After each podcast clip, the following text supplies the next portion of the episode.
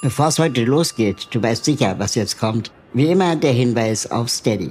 Denn mit Steady kannst du diesen Podcast finanziell unterstützen. Mit einem kleinen monatlichen Beitrag hilfst du mir und dem Team, den Podcast Schritt für Schritt unabhängig zu produzieren. Jetzt unter www.im-aufzug.de informieren und Unterstützerin werden. So erhältst du zum Beispiel vorab Zugang zu neuen Folgen und wirst, wenn du das möchtest, namentlich im Podcast genannt.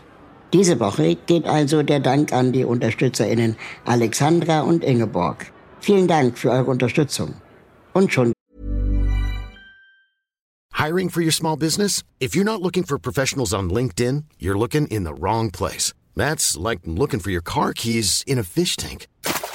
LinkedIn helps you hire professionals you can't find anywhere else, even those who aren't actively searching for a new job but might be open to the perfect role. In a given month, over 70% of LinkedIn users don't even visit other leading job sites. So start looking in the right place. With LinkedIn, you can hire professionals like a professional. Post your free job on linkedin.com slash people today. Geht's los. Timon Krause hat mir mit seinem Besuch eine richtige Ehre erwiesen. Denn eigentlich fährt er gar nicht auf Zug. Wir sprechen über bittersüße Opfer für die Karriere, warum er sich während Corona neu erfinden musste und wir philosophieren über eine Pudding-Pipeline. Ich erfahre, wie er vom Eigenbrödler zu einem der bekanntesten Mentalisten Deutschlands wurde und warum er seinen Beruf immer noch ein bisschen cringy findet. Timon lüftet sein peinlichstes Bühnenerlebnis und erzählt, wie es um die Frauenquote in der Zauberkunstwelt bestellt ist. Meinen PIN für die Kreditkarte hat er mir nicht entlockt. Aber unsere gemeinsame Fahrt hat sich trotzdem ziemlich magisch angefühlt. Oder war das alles eine Illusion? Vorhang auf für Timon Krause.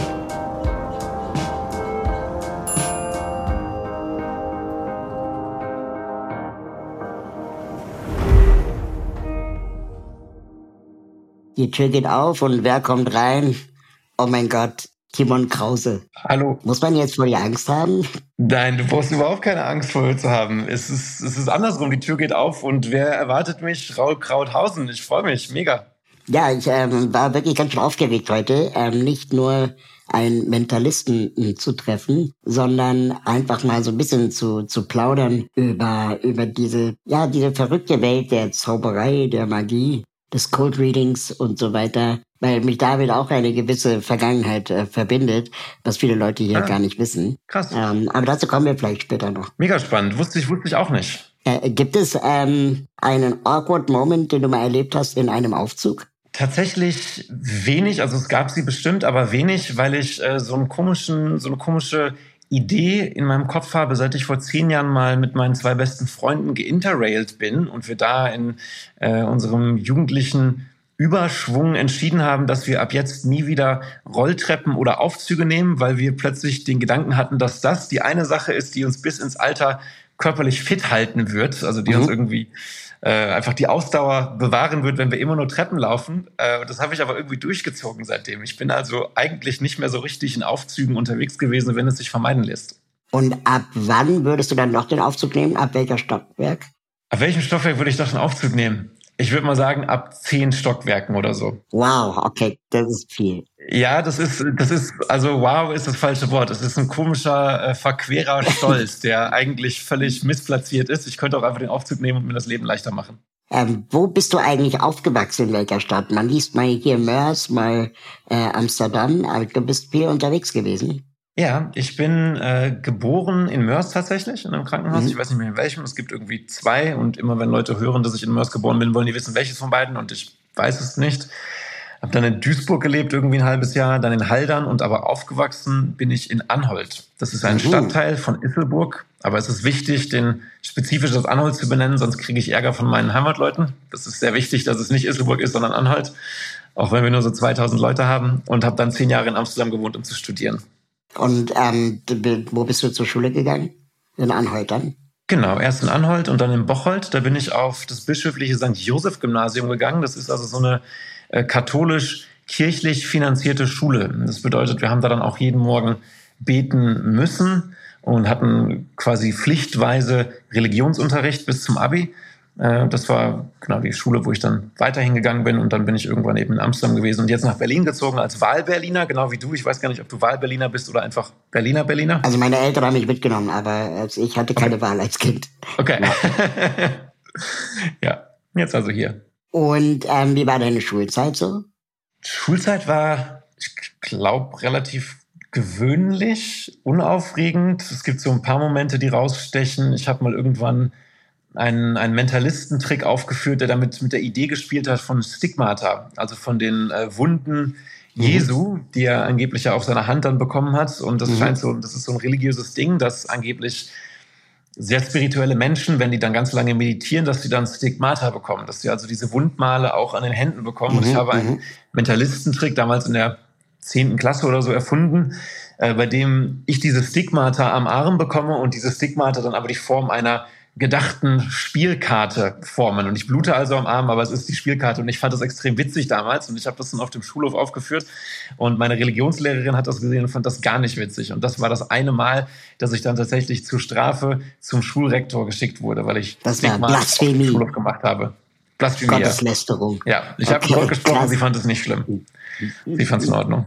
Und ähm, das heißt, mit zehn Jahren warst du schon auf, dem, auf der Idee unterwegs, Mentalist, Zauberei, Kartentricks und so zu machen? Zehnte Klasse, zehnte Klasse. Zehnte, da war ich dann ja, zehnte Klasse. 16 oder so, genau. Ich habe, glaube ich, mit 14 angefangen. Beziehungsweise ich habe mit 12 eine Hypnose-Show gesehen im Moviepark Bottrop. Live. Genau, live. So ein ganz klassisches Ding irgendwie, äh, also auch klassisch dann in seiner ab und an mal etwaigen Billigkeit, dass dann gesagt wird, und jetzt seid ihr alle nackt und jetzt habt ihr Hummeln im Po und ihr müsst euch ganz fürchterlich kratzen und jetzt müsst ihr irgendwie Verkehr mit den Stühlen haben. Ähm, aber es hat mich trotzdem so extrem fasziniert, vor allem dieser Moment, dass der Hypnotiseur dann gesagt hat, Schlaf und diese Leute hatten diese viszerale körperliche Reaktion, wo sie komplett in sich zusammenklappen äh, und habe dann entschieden, dass ich gerne was in die Richtung zumindest lernen möchte, wenn auch nicht beruflich machen möchte. Das kam später und das war mhm. so der erste Berührungspunkt damit.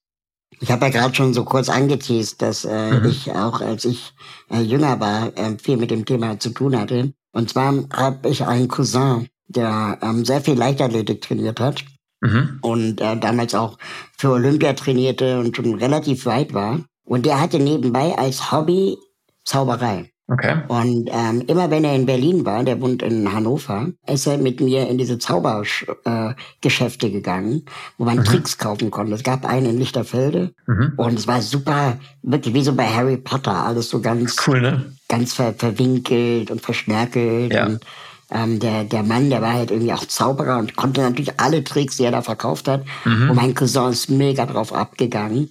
Geil. Und warum er, ähm, warum ich das mit Leichtathletik ähm, erzählt habe, war, dass er halt Disziplin hatte. Mhm. Der konnte einfach sich zwingen, diese Tricks zu üben. Mhm. Und er hat sich alles selber beigebracht. Kartentricks, Bauchreden, äh, Jonglage und, und, und auch ein paar Men Mentalistentricks. Mhm. Und dann haben wir uns natürlich viel mit, mit, keine Ahnung, David Copperfield beschäftigt und so weiter und dann irgendwann gemerkt, dass jede Generation seinen oder ihren eigenen Zaubermeister hat, oder? Also meine Mutter hatte irgendwie Total. Uri Geller.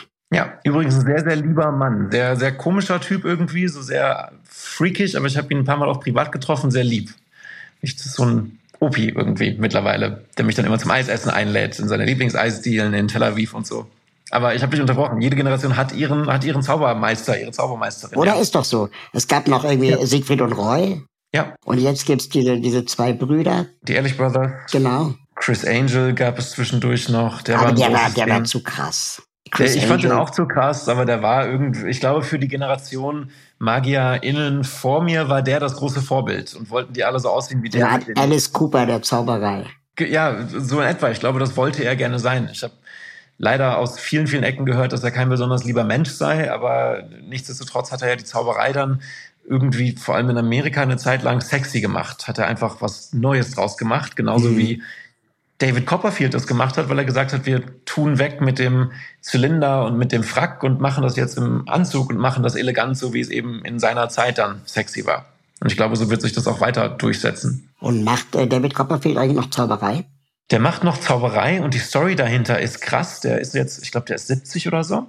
Der tritt ja. in Las Vegas auf. Ich habe das Privileg gehabt, ihn vor ein paar Jahren da mal live sehen zu können. Tritt in Las Vegas auf und er tritt jetzt noch sechs oder sieben Tage die Woche auf. Nee, sieben die Tage Woche. die Woche. Mhm. Sonntags zweimal. Oh und Gott. der Grund, den er mal in einem Interview, ich habe das nie vergessen, den er mal in einem Interview gesagt hat, war, dass er gesagt hat, pass auf, David Copperfield ist der Künstler, der aus allen Künstlern, die es jemals gab, ever, in jedem Kunstbereich, die meisten Tickets ever verkauft hat. Der hat mehr verkauft als Michael Jackson, mehr als Madonna. Es ist scheißegal, wen du nennst. Er hat die meisten Tickets, er hält den Rekord verkauft. Und er tritt jetzt noch jede Woche auf, sieben Tage die Woche, zweimal sonntags nach eigener Aussage, weil er sagt, er möchte den Rekord so weit ausbauen, dass niemals irgendjemand jemals wieder diesen Rekord brechen kann. Das ist irgendwie seine Motivation und damit tritt er jetzt noch auf. Oh, das ist aber auch besessen. Das ist extrem besessen. Irg irgendwie auch natürlich sehr lustig. Er soll auch sehr freundlich sein. Ich habe ihn nicht getroffen. Aber halt eine krasse, so eine krasse Ansage, dass sagt so, ja, naja, ich bin 70, ich könnte jetzt auch einfach chillen, aber ich will, dass einfach niemals irgendjemand auch nur die kleinste Chance hat, diesen Rekord nochmal zu brechen. Ich ziehe jetzt einfach durch. Gibt es unter ZaubererInnen eigentlich so eine Art Gilde, also so ein Club, wo man sich dann trifft? Ich meine, Uri Geller trifft ja auch nicht jeder.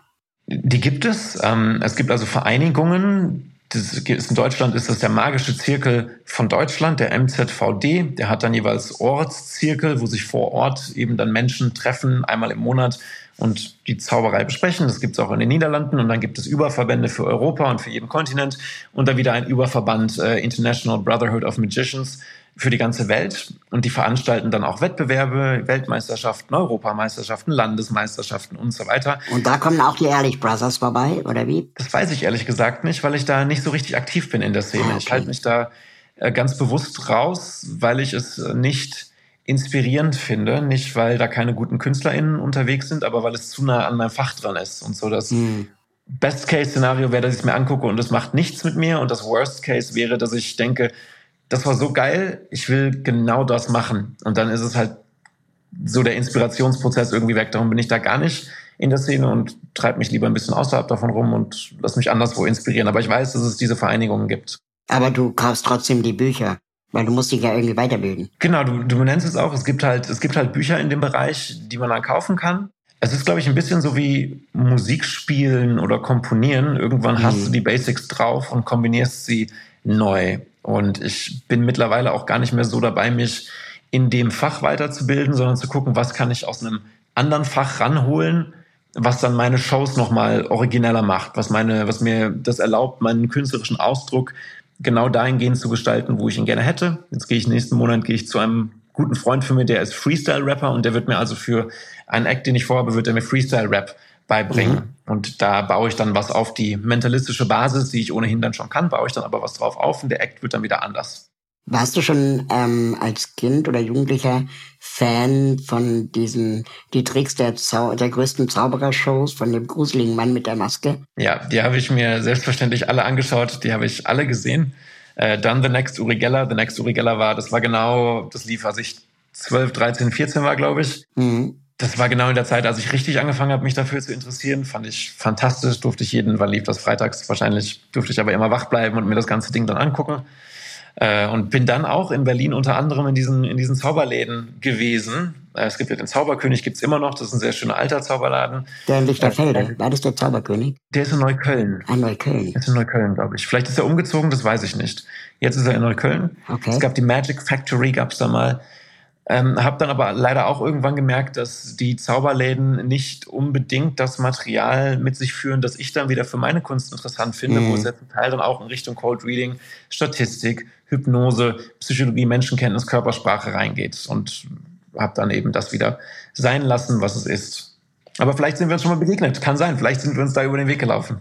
Also vielleicht, also ähm, ich fände das super witzig, wenn, wenn das so gewesen wäre. Wir, wir, können behaupten, es wäre so gewesen. Wir können sagen, in unserem Kopf jetzt retrospekt, wir retconnen das, das war so. Genau, genau, wir reden uns das einfach ein. Ja. Was haben denn deine Eltern dazu gesagt, dass du, sagen wir, so früh schon so ein Hobby hast, das irgendwie auch ein bisschen cringy ist? Also weil mein, meine Mutter Voll. war immer, immer ein bisschen besorgt, wenn zwei junge äh, Jungs alleine zu diesem alten Mann in den äh, Untergeschoss gehen. Keller ja, in den Keller gehen, ja. Also das ist schon auch irgendwie so, ich kann meine Mutter verstehen, warum die dann immer gefragt hat, wie war es denn, was habt ihr denn gemacht, ist der Mann nett zu euch und so. Hat er, hat er den Zauberstab gezeigt? Ja, wie auch immer, ja. Was hat er alles gemacht? Ja, es, ähm, meine Eltern fanden das, glaube ich, okay eigentlich. Sie haben mich dann eine Zeit lang auch zu so einem Ortszirkel gebracht. Das waren aber alles fürchterlich liebe Menschen tatsächlich. Die waren sehr ja. harmlos, klingt so despektierlich. Die waren aber also, die haben überhaupt nicht den Eindruck gemacht, dass sie irgendwie, irgendwie bösartig wären, waren alle sehr gutmütig.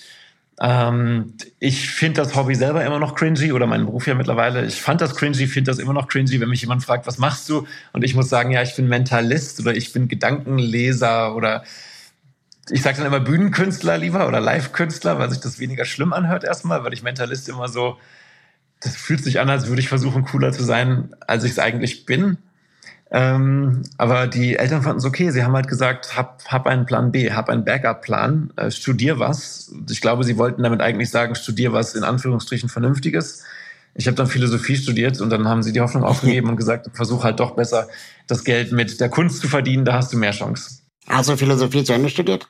Ja, also Master. Ja. Kein, kein Doktor. Ich flirte immer mal damit, in äh, noch zu promovieren. Und dann denke ich auch, es ist aber auch ganz geil, ein Leben zu haben und mach das doch nicht. Ja, verstehe ich. Du bist in Richtung, du hattest was mit, was war es, was du studierst? Ist es Politik? Nee, Gesellschaft und Wirtschaftskommunikation. Also Gesellschaft Werbung. und Wirtschaftskommunikation. Genau, geil. Werbung habe ich studiert. Und ähm, das war, ja, also Werbung und Medien war immer meine Welt und fand ich auch ganz spannend. Aber Podcasts finde ich ehrlich gesagt am spannendsten, weil man da irgendwie total frei ähm, auch miteinander ins Gespräch kommen kann. Es gibt keine Grenzen nach oben und unten. Ja. Ähm, und du kannst die Leute einladen, die du wirklich spannend findest und nicht, was eine Redaktion irgendwie groß braucht oder will oder ein Sender. Ja. Und ähm, beim, bei, bei, bei dieser Sendung, wo die Zaubertricks verraten werden, bei die Tricks der größten Zauberer, ja. ist das nicht aber auch eigentlich ganz schön ja, unloyal gegenüber der, der Zauberei-Gilde, wenn man Tricks verrät? Ist es, glaube ich, zumindest wenn es nicht deine eigenen Tricks sind. Also ich glaube, es gibt mittlerweile natürlich eine Reihe an Techniken und Tricks, die einfach so Public Property sind quasi und auch Werke, die einfach einsehbar sind, wo du sagst, okay, das ist so eine Basic-Technik, die kann man überall finden, die können auch alle Leute lernen, das ist völlig in Ordnung. Und dann gibt es aber auch Tricks und Illusionen, anderer Kollegen und Kolleginnen, die sie selber in harter Arbeit über viele Jahre entwickeln. Das gibt's ja mhm. richtig. Ein sehr guter Freund von mir, Willi Auerbach, der ist Illusionsdesigner. Das bedeutet, IllusionistInnen gehen an ihn ran und sagen, ich würde gerne, keine Ahnung, ich würde gerne fliegen unter diesen Konditionen, unter diesen Bedingungen.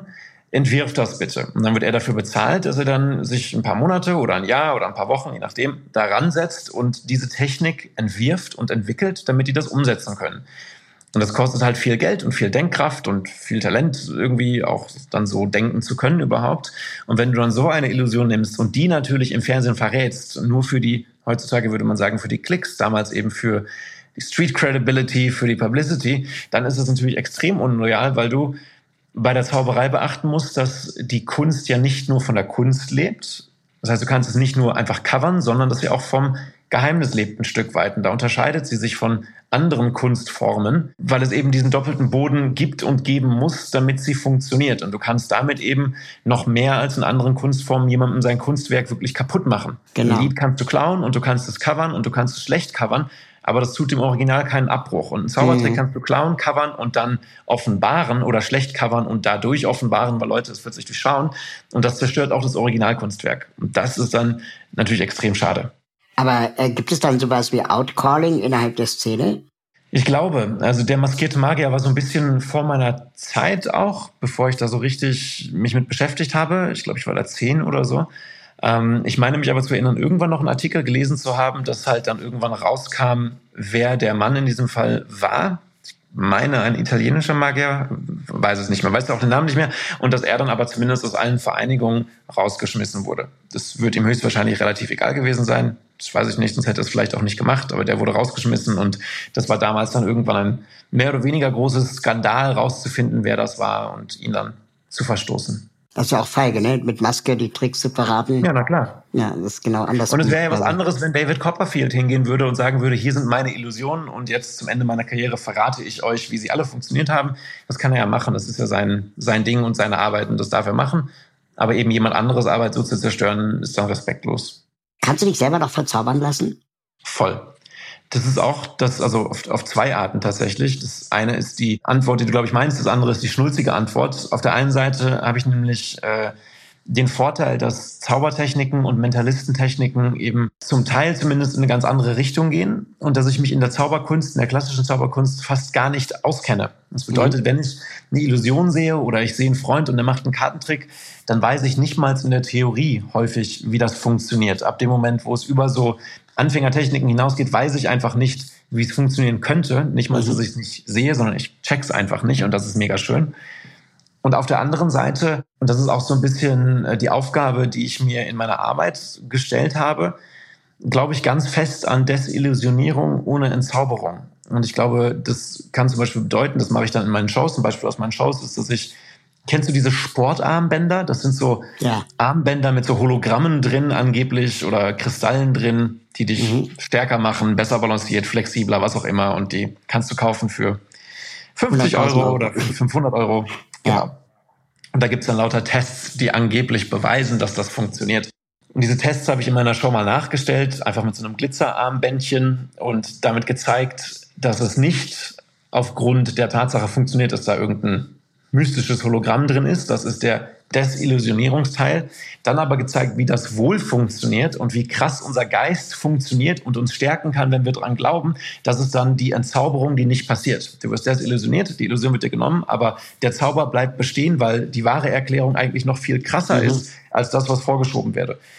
Und so kann ich mich auf ganz, ganz viele Arten im Alltag und im Leben immer noch verzaubern lassen. Und sei es nur, und dann nenn mich, nenn mich einen, nenn mich einen schnulzigen Hippie, aber sei es nur, dass ich mir die Welt angucken kann und sagen kann, Alter, wie krass ist es, dass es sowas gibt? Wie krass ist dieser Baum? Wie krass ist es, dass mhm. mein Hund mich so liebt, wie er mich liebt und dass wir diese Connection haben und da ist ein ganz großer Zauber drin. Mhm, mhm, verstehe. Was ist denn für dich der Moment, wo du dich verzaubern lässt? So, was verzaubert dich? Ähm, was verzaubert mich? Boah, das ist eine gute Frage. Also ich glaube, gute Gespräche, gute tiefe Gespräche finde ich magisch. Mhm. Ähm, auch so, wo dann Zeit und Raum egal werden. Mhm. Also man, man nicht im Stress ist, auf die Termine danach oder so. Oder ja. irgendwie wieder wegzukommen.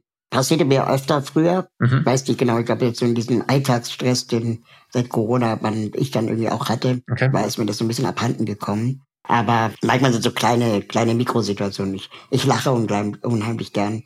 Ich mache sehr gerne super schlechte Wortwitze und manchmal kommen die dann so auf also 100 auf einmal. Und äh, ich weiß nicht, wo die herkommen und frage mich auch so, hä, wo ist denn das jetzt her? Das kann ich auch, das passiert mir auch häufig. Dann hoffe ich, dass wir uns in dem Modus vielleicht mal über den Weg laufen. Genau. Oder, also was mir wirklich fast regelmäßig passiert ist, ich wache auf und habe gute Laune. Geil. Und ich frage mich, wo das herkommt. Also, weil ich kenne Leute, die haben halt keine Laune, weder schlecht noch gut, äh, einfach ja. normal. Und ich habe einfach einen Witz nach dem anderen im Kopf und wache so auf. Ja, ist schön. Und das ist mega schön. Ja. Habe ich manche Tage, glaube ich, nicht alle Tage. Ich glaube, die meisten Tage habe ich auch keine Laune, aber einfach aufwachen und denken, geil, ist doch schön. Ja, ist äh, völlig absurd. Aber ich glaube, ich war schon immer so. Voll schön. Was gibt's denn eigentlich für Kategorien? Es gibt Mentalisten, es gibt Kartentricks, es gibt Münztricks, ähm, es gibt äh, äh, Illusionisten, es gibt Zauberer. Gibt's da irgendwie so Abstufungen? Abstufungen im Sinne einer Hierarchie glaube ich nicht das jetzt sagen, also ich glaube, jede, jede Abstufung oder jede Subkategorie würde über sich selber sagen, dass sie das Nonplusultra ist und dass das die einzig wahre Art ist, die Illusionskunst zu betreiben. Ähm, das ist aber natürlich nicht so. Es, genau, also es gibt ziemlich sicher, ich habe das mal irgendwann in irgendeinem Theoriebuch über die Zauberei gelesen, der hat das dann richtig aufgeschlüsselt in hier sind so die Unterarten, die zwölf genau. Unterarten oder so der Zauberkunst. Ja. Mir fallen jetzt auch nicht unbedingt mehr an als die, die du hast. Also was haben wir? Mentalismus. Wir haben Großillusionen, man hat Close-Up, das ist also so am Tisch. Du hast Kartentricks, du hast Münztricks, du hast Mikroillusionen, das sind ganz, ganz kleine Illusionen, die aber mechanisch funktionieren, also nicht mhm. über Fingerfertigkeit, sondern Mechanik. Ich habe zum Beispiel äh, eine wunderschöne Illusion bei mir zu Hause liegen, die hat mir jemand handgefertigt. Das ist eine Kugel, eine kleine Goldkugel, die du auf eine, auf eine Rutsche legst, also quasi einfach eine Streichholzschachtel und dann ein, Stück ein Brettchen drauflegen und du legst diese Kugel drauf und sie rollt in Zeitlupe diese Rutsche runter. Und das ist mhm. einfach ein feinmechanischer Mechanismus da drin. Das ist wunderschön. Das ist wunderschön anzuschauen und das hat aber nichts mit meiner Fähigkeit zu tun und alles damit, dass eben dieses Ding als Mikroillusion das selber vollbringt. Das gibt es. Ähm, es boah, Ich meine, dass die Seilmagie noch als Einzel, als Einzelding irgendwie aufgezählt haben. Mhm. Höchstwahrscheinlich Feuermagie. Und da hört es aber bei mir auch auf. So mehr weiß ich nicht, was da noch drunter fällt. Du hast ja mit, du hast gerade gesagt, in der 10. Klasse damit angefangen. Hast du das Gefühl, mit deiner zunehmenden Bekanntheit und Professionalisierung schon ab der 10. Klasse, du hast mit 16 ein Buch geschrieben, dass dir auch ein Teil deiner, deiner Jugend verloren gegangen ist? Auf jeden Fall, 100 Prozent. Ich habe da letztens noch mit einem Freund drüber gesprochen, dass ich ganz klassisch der Jugendliche war, der so cringy bei sich zu Hause alleine gesessen hat und Tricks geübt hat und dementsprechend nicht auf irgendwelchen Partys unterwegs war. Später schon, da wurde ich dann eingeladen, um da Tricks zu performen. Aber das war auch alles, nicht weil ich so cool war. Du warst war. der Nerd. Ich war der Nerd, ja. Das war aber auch in Ordnung. Äh, irgendwo ist es okay ich habe auf jeden Fall viel Zeit dafür geopfert und ich habe aber auch später, dann in meiner späteren Jugend mit 20 oder so oder junges Erwachsenenalter, äh, immer noch dieselben Opfer gebracht und ganz lange regelmäßig Karriere und Kunst, ich glaube vor allem Kunst, vor Privates gestellt und dann auch manchmal vor die Liebe gestellt. Und daran sind dann Beziehungen zerbrochen mehrmals und daran sind vielleicht auch Freundschaften zerbrochen und dadurch ist halt auch wieder Zeit abhanden gekommen, die ich für anderes hätte nutzen können. Und ich bereue es nicht. Es hat sich für mich immer angefühlt wie ein, also ich muss es machen. Es ist mein Beruf, aber auch meine Berufung so. Es, mhm. es brennt da irgendwo ein Feuer in mir und ich, ich wach auf und habe vielleicht keine Laune, aber ich habe den Drang, das zu machen an dem Tag. Ich wach auf und denke, mhm. okay, ich muss jetzt das nächste Buch darüber fertigstellen. Ich muss den nächsten Act entwickeln. Ich muss die nächste Show konzipieren. Es muss mhm. weitergehen. Ähm, ich bereue es also nicht, aber es hat manchmal einen bittersüßen Beigeschmack, weil ich natürlich weiß, was andere Leute dann vielleicht auch wohl für Erfahrungen gemacht haben, die ich in dem Moment dann bewusst nicht gemacht habe. Bist du jeden Tag damit beschäftigt?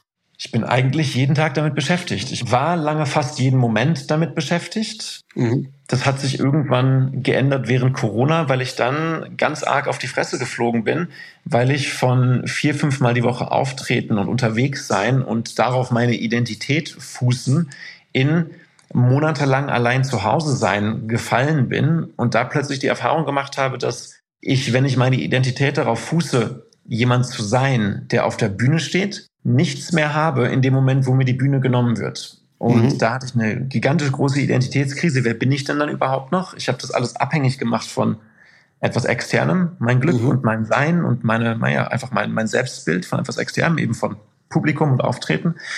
Und habe dann bewusst den Prozess angehen müssen, mich selber neu zu finden, äh, unabhängig davon, was außerhalb von mir passiert. Und habe also andere Kunstformen als Expression gewählt und gefunden und umgesetzt und versucht das jetzt auch weiterhin so umzusetzen, damit ich nicht zurück in dieses äh, äh, doch dann gefährliche Netz falle, dass alles bei mir davon abhängt, dass ich auftrete. Weil das jetzt läuft es gut, es wächst noch, toi, toi, toi, ähm, aber es wird nicht für immer gut laufen und irgendwann werde ich nicht mehr auftreten, sei das jetzt in einem Jahr oder in zehn Jahren oder in 50 Jahren, aber irgendwann hört es auf und dann muss ich trotzdem stabil in mir selber stehen. Darum gibt es auch die alte Adage aus dem Showbiz, one foot in and one foot out. So immer mit mhm. einem Fuß draußen bleiben, damit du nicht versinkst. Und das hatte ich vergessen und das versuche ich jetzt nicht zu vergessen. Und was ist dein Foot out? Was machst du dann sonst?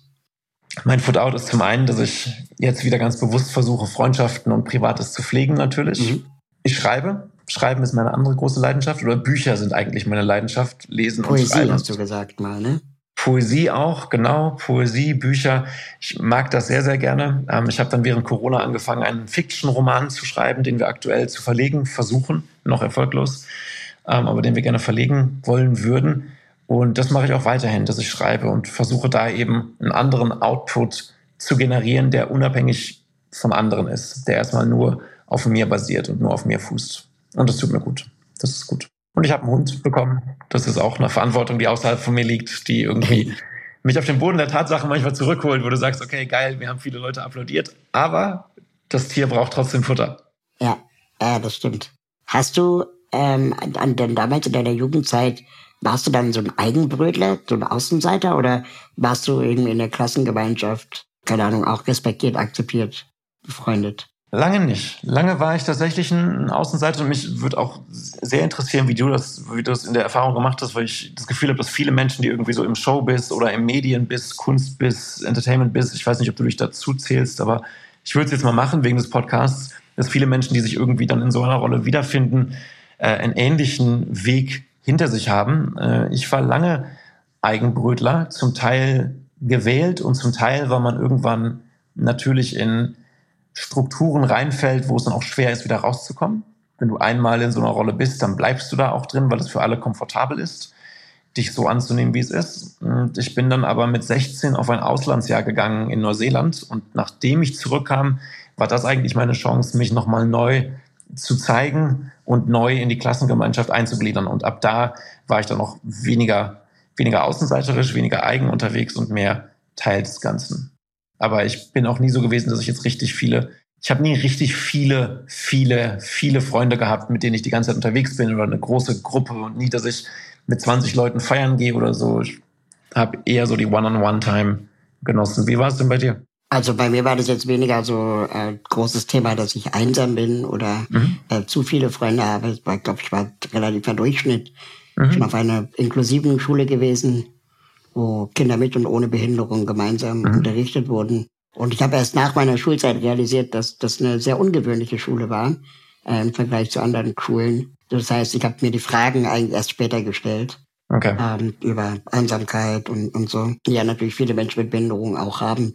Aber ob das jetzt mit meinem Beruf zu tun hat, wo ich mich wiederfinde, ist, wenn du sagst, one foot in, one foot out. Mhm. Ich bin ja nicht nur Podcaster, sondern vor allem Aktivist für Inklusion und Barrierefreiheit. Mhm. Und ähm, da fällt mir dann eben schon auf, dass, ja, also was mache ich eigentlich, wenn ich kein Aktivist bin? Mhm. ne? und, und, was ist das, was du machst? Wer bist du außerhalb dieser Rolle? Ja, das ist eine gute Frage. Das suche ich gerade. Aber Corona hat mir dabei geholfen. Mhm. War kein großes Loch, aber es war so, okay, ich mache mir jetzt erstmal meine Wohnung schön, versuche irgendwie erstmal auch alleine okay zu sein wohne jetzt hier mit meiner Verlobten zusammen mhm. und ähm, wir machen uns das hier relativ schön, haben einen neuen Freundeskreis irgendwie auch aufgebaut in der Zeit, wo auch nochmal ganz andere Leute unterwegs sind, die nicht unbedingt was mit dem Thema Inklusion zu tun haben, mhm. aber auch spannende Menschen sind, KünstlerInnen, Architektinnen und da einfach ganz neue Leute auch kennenlernen. Das, das tut mir gut. Da bin ich privat einfach auch jemand anderes als der Typ in der Öffentlichkeit.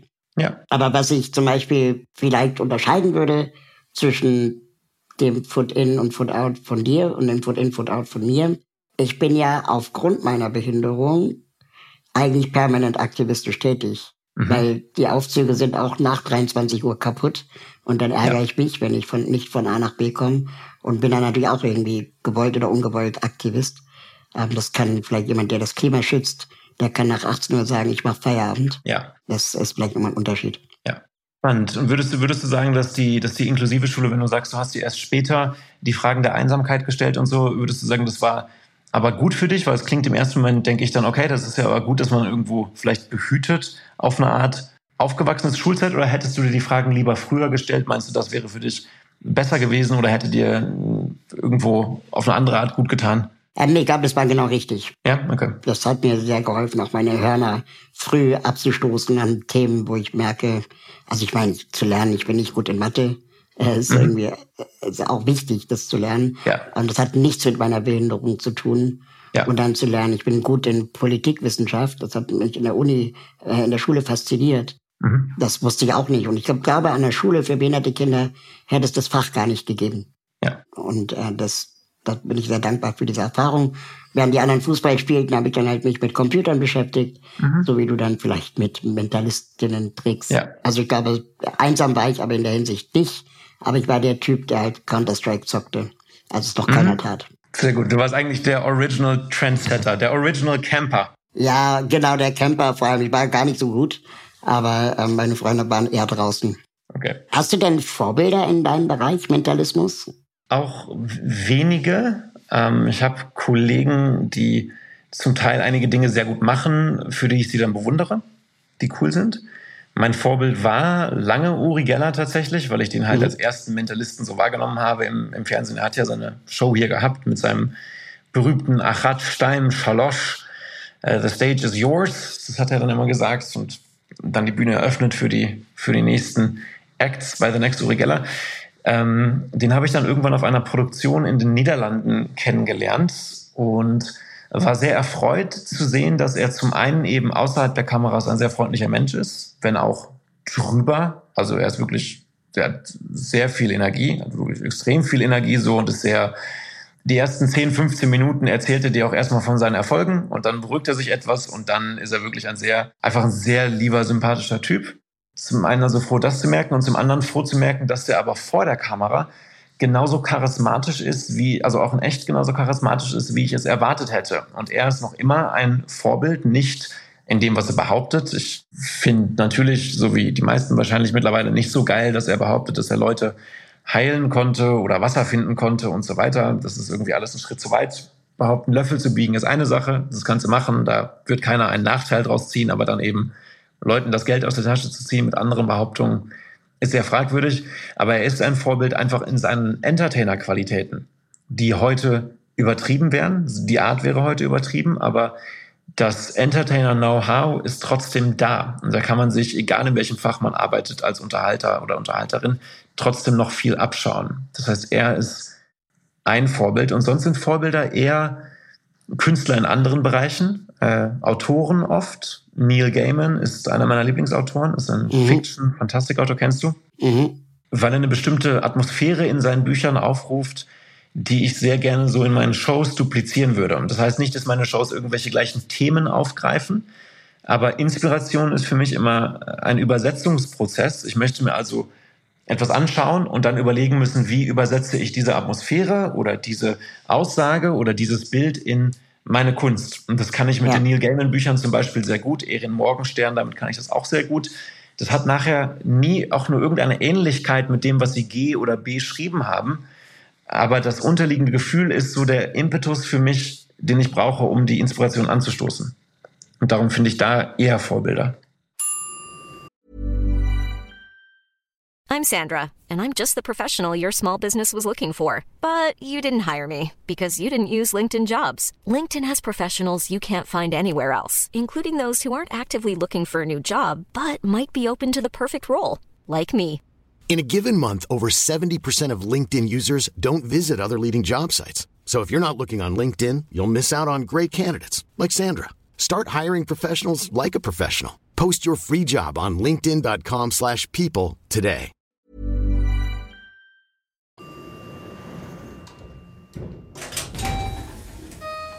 Gleich geht's weiter.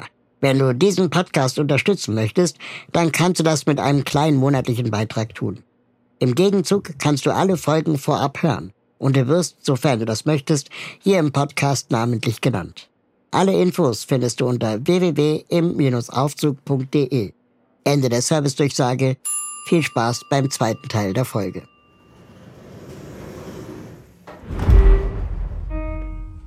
Warum hast du Philosophie studiert und nicht Psychologie, das jetzt eher näher an dem Thema wäre? Das ist eine sehr gute Frage, die ich mir auch oft gestellt habe. Ähm, ist, um ehrlich zu sein, ist es zum einen, dass mein NC nicht gereicht hat. Ja. Mein Numerus Clausus war nicht gut genug für Psychologie, zumindest nicht in Deutschland. Und dann war aber nach der Schule der Ursprungsplan, also es ist ein bisschen so über Zufälle gekommen. Der Ursprungsplan war, dass ich ein Jahr lang als Künstler verbringe und einfach gucke, ob ich davon leben kann. Dann hat mein Vater von einer Kleinkunstschule in Den Haag gehört. Dann habe ich mich da eingeschrieben. Die sollte vier Jahre gehen, Teilzeit, immer Freitags, Samstags, also Kleinkunst. Alles möglich gelernt, Tanz, Gesang, ähm, Pantomime, Regie, Skriptschreiben, Schauspiel, ähm, Stimmtraining, alles Mögliche da mitbekommen. Und weil die aber Teilzeit war und meine beste Freundin zu dem Zeitpunkt ebenfalls nach Amsterdam ziehen wollte, bin ich mit ihr zusammengezogen, habe dann geschaut, was kann man in Amsterdam eigentlich studieren und habe einfach ganz stumpf gedacht, ach, Philosophie, das klingt ja gut. Und ich glaube, irgendwie dachte ich so, Philosophie in Amsterdam wird jetzt sehr entspannt. Wir sitzen im Gras und rauchen Weed und sagen, was ist der Sinn des Lebens? Ah, wahrscheinlich die Liebe.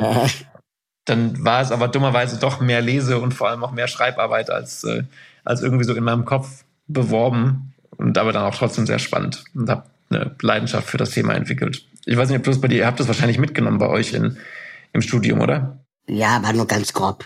Also okay, es war jetzt okay. eher, eher unter, äh, also ein, eine unter, unterbelichtete äh, okay. Unterrichtseinheit. Wir hatten, also bei uns gab es immer Dozentinnen, die gesagt haben, bei uns lernt ihr eh nichts, wir müssen ganz viel Praktika machen in Werbeagenturen. Mhm. Und das habe ich dann eher gemacht. Und da okay. habe ich, glaube ich, ganz viel so Learning by Doing äh, gelernt. Und so die Grundlagen vielleicht dann an der Uni. Also es war eher Singen und Klatschen. Also es war jetzt nicht so wie bei dir vielleicht äh, äh, mit, mit okay. viel Ärger. Es gab keine Klausuren, es gab nur Hausarbeiten. Okay. Ja. Okay. In Holland, da fällt mir ein, nicht nur Gras äh, und Pommes und so, so spezial, sondern auch äh, Fla. Das ist einer meiner großen, ja. großen Lieblingssüßigkeiten. Ist das dein Guilty Pleasure? Ja, meine Guilty Pleasure ist auf jeden Fall Fla. Und ich frage mich, warum es Fla nicht in Deutschland gibt. Oder wenn dann in so komischen Konfektionierungen im Eimer. Aber ich mhm. will Fla im Tetrapack. Ja, ich möchte auch Fla im Tetrapack. Ich weiß nicht warum. Das funktioniert übrigens in beide Richtungen. Vielleicht zuerst, was ist, was ist deine Fla-Sorte? Vanille einfach Classic? Natürlich Vanille. Vanille-Fla mit Schokostreusel obendrauf. Ich wollte sagen, mit Schokostreusel ja. oder mit Bolletjes. Es gibt auch noch Bolletjes-Fla. Mit diesen kleinen Schokokügelchen drin, ne? Genau. Das ist auch gut. Ähm, ja, das weiß ich auch nicht, warum es den nicht gibt. Das Phänomen funktioniert aber in beide Richtungen. Ich habe nämlich in Holland immer oder in den Niederlanden immer, wenn ich erzählt habe, dass ich Deutsche oder ich habe ja halbdeutsche Wurzeln, mein Vater ist Niederländer, darum spreche ich die Sprache auch, aber immer wenn ich erzählt habe, dass ich in Deutschland aufgewachsen bin, war eine der ersten Reaktionen Deutschland, boah, da habt ihr ja so gutes Brot. Und die feiern unser Brot hier so ab. Die finden das so geil, weil sie in Holland nur dieses oder fast nur dieses Schwammbrot bekommen, so Toastbrot quasi in mhm. allen Formen und Farben, also einfach weißes Toastbrot, aber dann auch Vollkorn-Toastbrot und Mais-Toastbrot und völlig gut, aber alles so Schwammbrot. Und die regen sich alle auf, dass es das deutsche Brot in Holland nicht gibt. Und ich verstehe auch nicht, warum nicht mal einer der großen Supermarktketten zumindest dieses Problem anzapft und sagen, wir machen jetzt deutsches Brot verkaufen wir hier oder so backen wir das und verkaufen das hier, weil das von den, ja, das ist ein schlechter Witz, aber weil das von den Regalen fliegen würde wie heiße Semmeln eben. Ähm, und ich verstehe auch da nicht, warum sie das machen und warum wir hier nicht Fla haben. Das kannst du mir aber vielleicht besser erklären als Werbeexperte.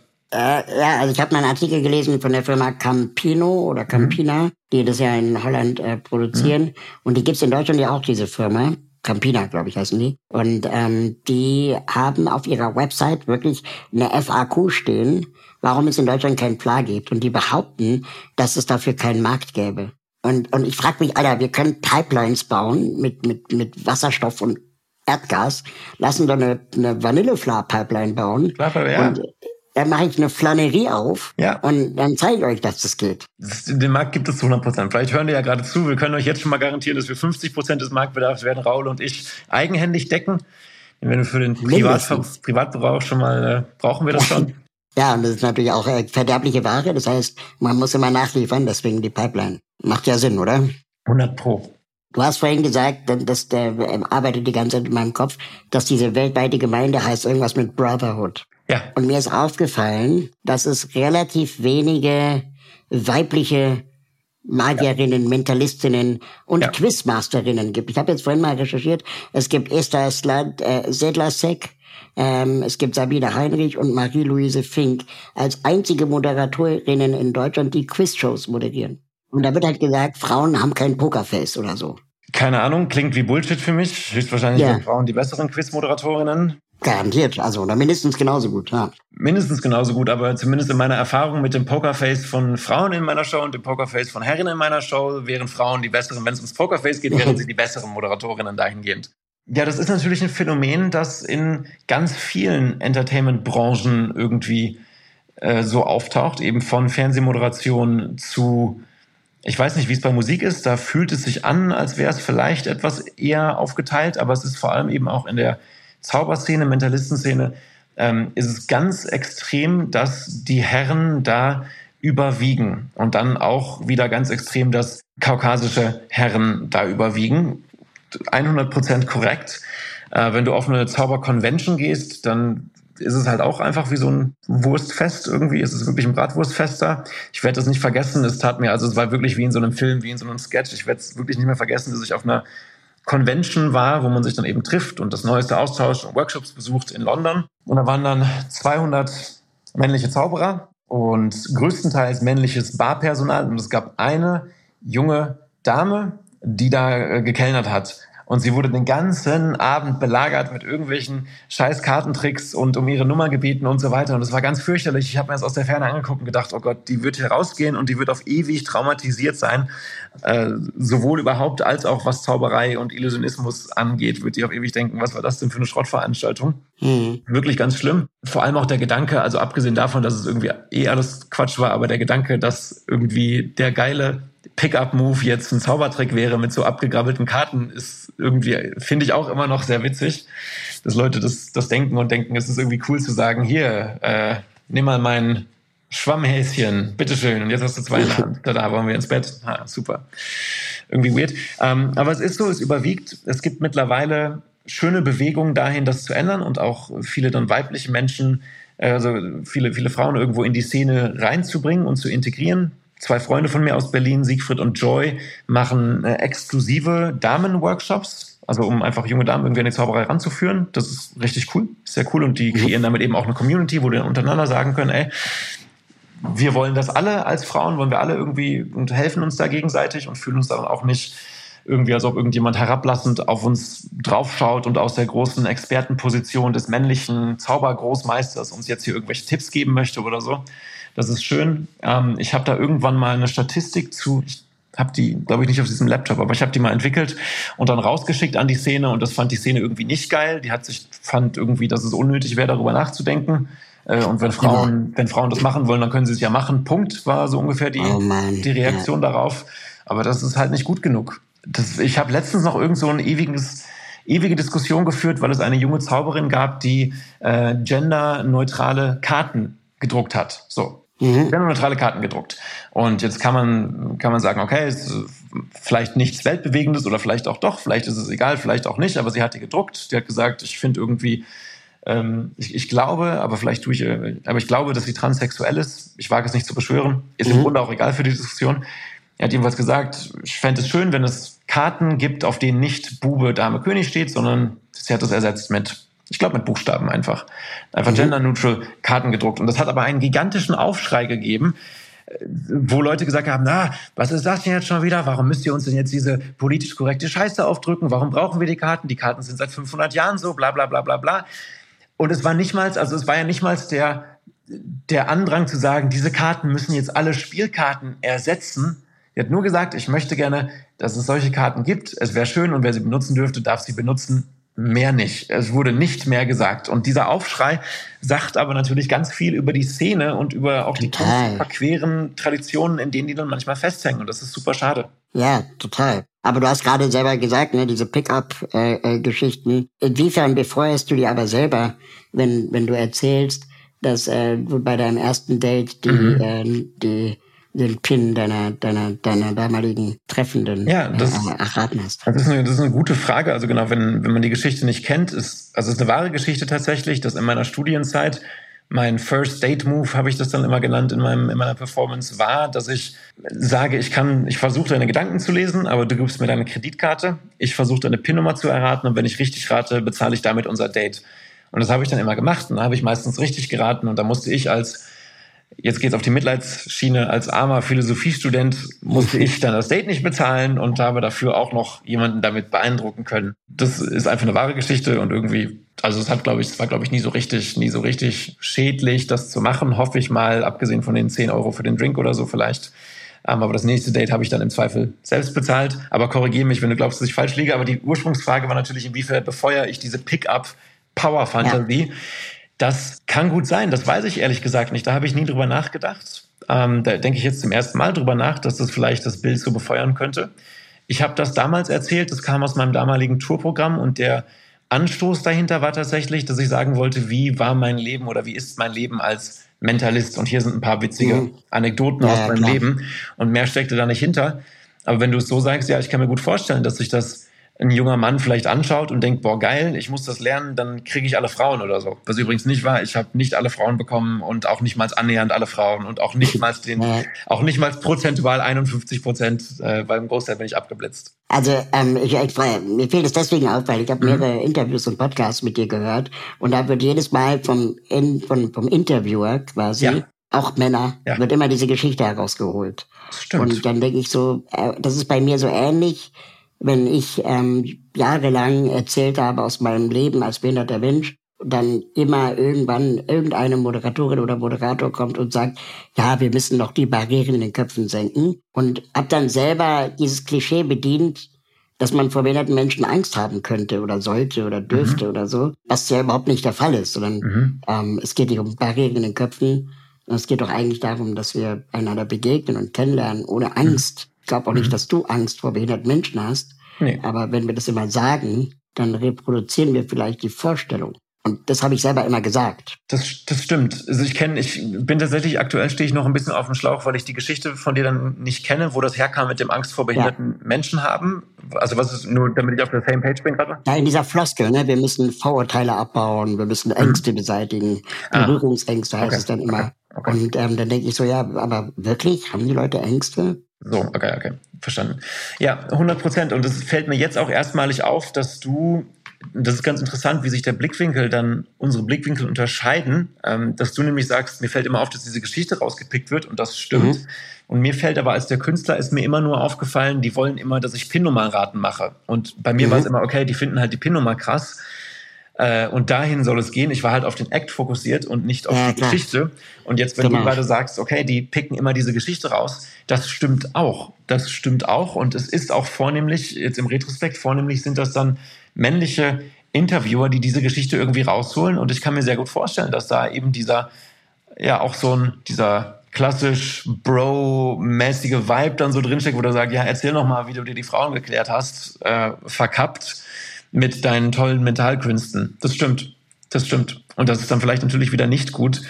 Ähm, und deckt sich auch nicht mit dem, was ich sonst so gemacht habe, wo ich lange auch in Amsterdam zum Beispiel einen großen Beef mit, es gibt ja eine, eine Pick-up-Artist-Szene, kennst du das? Genau, ja. Ganz eklig, also für die, die es nicht kennen, das ist halt ähm, die, ich will, ich will es nicht Kunst nennen, es ist eine Szene ähm, von Männern, Herren, Jungen, die sich gegenseitig irgendwie angeblich oder tatsächlich manipulative Techniken beibringen oder beibringen lassen wollen, um Frauen zu klären, um möglichst effizient möglichst viele Frauen ins Bett zu kriegen. Da geht es eigentlich drum.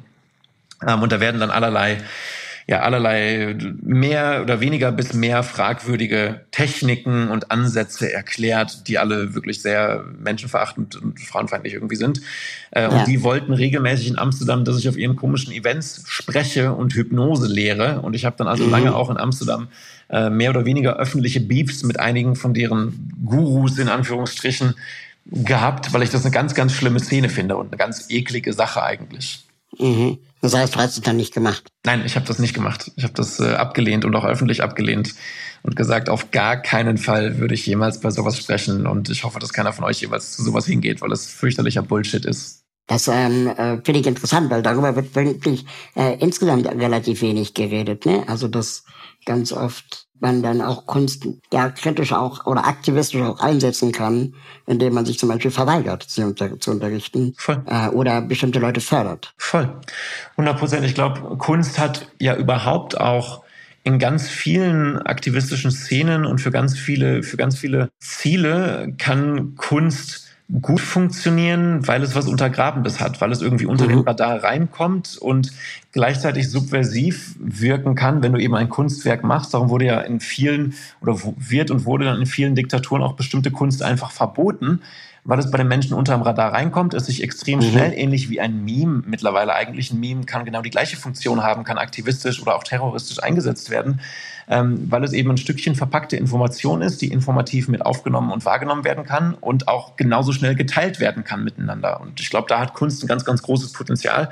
Das wird auch nicht gerade erst entfaltet oder genutzt, das wird schon immer genutzt und entfaltet, sei es in Satire, sei es in Theater, sei es in Text. Äh, und da, ich glaube, das ist eine Funktion von Kunst, die man keinesfalls unterschätzen sollte. Was war denn deine schlimmste Erfahrung von einem Trick, der nicht geklappt hat? Schlimmste Erfahrung von einem Trick, der nicht geklappt hat? Muss ich gerade mal zurückdenken. Also wo man am liebsten vor Scham im Boden versunken wäre. Ja, ich durchlaufe sie gerade alle mal. Es klappen regelmäßig Dinge nicht. Mittlerweile, ja, all die, all, die, all die schlimmen, dramatischen Erfahrungen, die ich mit immer nicht geklappten Tricks so gemacht habe. Ähm, mittlerweile, also es klappen häufiger mal Dinge nicht, dann merkt es das Publikum aber nicht, weil ich noch umlenken kann und sie wissen nicht, wo es hingehen soll und ich kann es dann halt freispielen, irgendwie improvisieren. Mir kommt es aber als Haupterinnerung in den Kopf, eine Show, da war ich 16 oder so, 15, 17, irgendwo in dem Alter wird es gewesen sein. Ähm, ich also relativ jung und da hatte ich für ein Experiment drei Leute auf der Bühne und die sollten alle an ein Wort denken und dieses sollten sich nein, die sollten sich aus einem Buch ein Wort aussuchen und dieses Buch aufschreiben und ich sollte es dann lesen. Und die erste Frau hat das Wort aufgeschrieben, aber in, äh, in arabischem Alphabet So, ne, ne, nee, Hebräisch. Mhm. Nein. Was möchte ich sagen? Äh, ich habe keine Ahnung. Kyrillisch. Okay, nicht, nicht, jedenfalls nicht römisches Alphabet. So. Okay, ja. Ähm, also eine Schrift, die ich auch einfach nicht lesen und verstehen könnte. Der zweite hatte irgendwie seine Brille vergessen und der dritte konnte nicht lesen. Und das waren alles so Sachen, an die ich halt oh, nicht gedacht oh, oh. hatte, dass die passieren könnten, weil das einer meiner ersten Auftritte war. Und ich habe halt einfach nicht dran gedacht, okay, du musst jemanden nach der Lesebrille fragen, dass er sie mitbringt. Du musst Menschen fragen, ob sie überhaupt lesen können. Du musst Menschen fragen, ob sie überhaupt Deutsch können oder ob sie auf Deutsch aufschreiben können. Und dieses Experiment ist dann natürlich an den Klippen zerschellt und in Flammen aufgegangen. Äh, und ich habe mich zu Tode geschämt, sowohl weil ich irgendwie natürlich zum einen dann blöd dastand, da konnte ich irgendwie nicht mit umgehen, zum anderen, weil ich an diese Sachen nicht gedacht hatte und zu guter Letzt, weil ich mich geschämt habe vor den Leuten, die dann auf der Bühne waren. Das war so. Ja, oder wie beschämt man die Leute nicht, wenn sie sagen, ähm, äh, ich kann nicht lesen oder kein Deutsch? Mittlerweile äh, schmeiße ich einfach Frisbees, also ich wähle mittlerweile das, das, das Publikum, die Freiwilligen über Frisbee-Wurf aus, und mhm. sage aber für das jeweilige Experiment an, was benötigt ist. Das heißt, ich schmeiße die Frisbees raus und ich sage, wenn du eine Frisbee fängst, bist du ausgewählt. Beachte bitte, wenn du auf die Bühne kommst, solltest du mindestens 16 Jahre alt sein. Und für dieses Experiment wäre es gut, wenn du lesen kannst. Wenn du eine Lesebrille brauchst, dann nimm sie mit. Und wenn du nicht möchtest, wenn du nicht auf die Bühne möchtest, dann gib die Frisbee bitte einfach weiter. Und so mhm. brauchen sich die Menschen eben auch nicht zu outen. Sie brauchen nicht zu sagen, ich kann zum Beispiel nicht lesen, jetzt bleiben wir bei dem Beispiel, sondern sie können die Frisbee einfach weitergeben. Wenn sie halt nicht möchten, dann kommen sie halt nicht auf die Bühne oder wenn sie nicht können, kommen sie nicht auf die Bühne. Jetzt haben wir gerade über die größten äh, Niederlagen deiner Arbeit gesprochen. Äh, äh, was ist denn dein größter Raum äh, oder Erfolg, äh, äh, den du schon hattest? Las Vegas habe ich gemacht. Das war mit 21 möchte ich sagen, glaube ich. Mhm. Mit 21 war ich in Las Vegas und das war ein großer Erfolg, weil ich mir mit 16 vorgenommen hatte, dass ich, äh, bis ich 21 werde, in Las Vegas auftreten möchte. Oder mit 21 spätestens in Las Vegas auftreten werde. Da bin ich in der Show aufgetreten. Das war jetzt nicht mehr das größte Ding, das ich gemacht habe oder so. Es war eine TV-Show, Fool Us hieß die, oder heißt die immer noch, gibt es immer noch.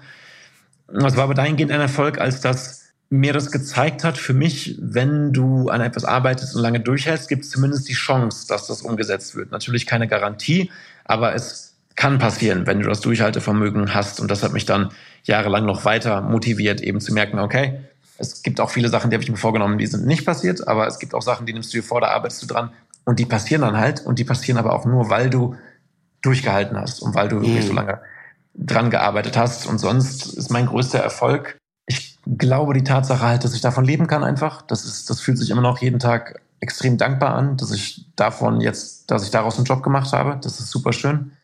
Ich bin sehr, sehr stolz auf einen äh, Geschichten-Podcast, den ich gemacht habe. Das hat, den haben ganz wenige Leute gehört. Der heißt der Nachtzug. Und das war das Nacherzählen von Kurzgeschichten oder Märchen aus aller Welt und das Vertonen mit meinem besten Freund und Musiker die zu vertonen. Und das war einfach so ein Herzensprojekt, ein Kunstprojekt. Mhm. Und das ist wirklich sehr schön geworden und sehr respektvoll geworden und hat einfach großen Spaß gemacht. Ähm, da bin ich sehr stolz drauf. Das ist nicht der größte Erfolg, inwiefern, wenn wir jetzt auf Quantität abzielen oder so, aber war einfach schön, das zu machen. Und ich glaube, fühlt sich wie ein Erfolg an, weil ich da erstmalig seit Jahren wieder was gemacht habe, wo ich gesagt habe, das mache ich nur für mich und nur, weil ich es schön finde. Und wenn es nur eine Person hört und die findet es kacke, ist es egal, weil ich da Bock drauf habe. Ich wollte noch mal kurz zu diesem Pickup-Artist nochmal kommen, aber jetzt nicht mhm. auf Pickup-Artist, sondern also jedenfalls das, was ich über Hypnose weiß und über mhm. Mentalismus und so. Mhm. Und ich sage jetzt mal, du bist ja Autodidakt. Mhm. Inwieweit ist es vielleicht auch gefährlich, mit Menschen zu arbeiten, die vielleicht eine traumatische Erfahrung haben oder die irgendetwas triggern kann?